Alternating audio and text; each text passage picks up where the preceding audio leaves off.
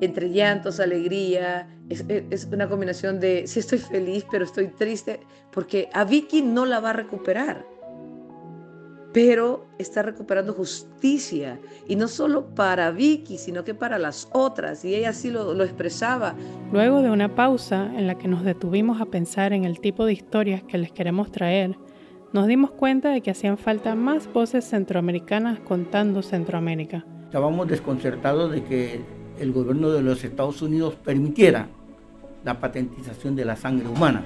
Es como patentizar una persona humana para ser propiedad de una empresa. Entonces viola toda clase de derechos, inclusive el derecho político de un Estado, de su soberanía.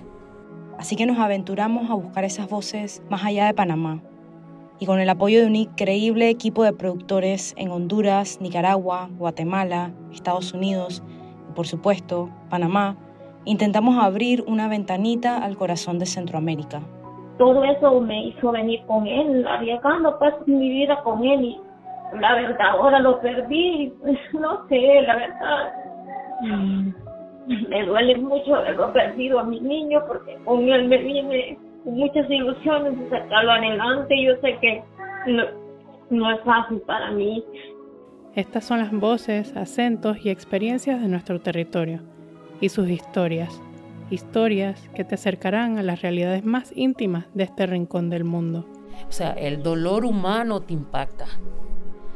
Te impacta eh, y es algo que no puedes evitar pero tampoco te puedes como defensor ponerte a la par de la víctima, porque si no, no vas a poder trabajar. Arrancamos esta nueva temporada el próximo miércoles 14 de julio.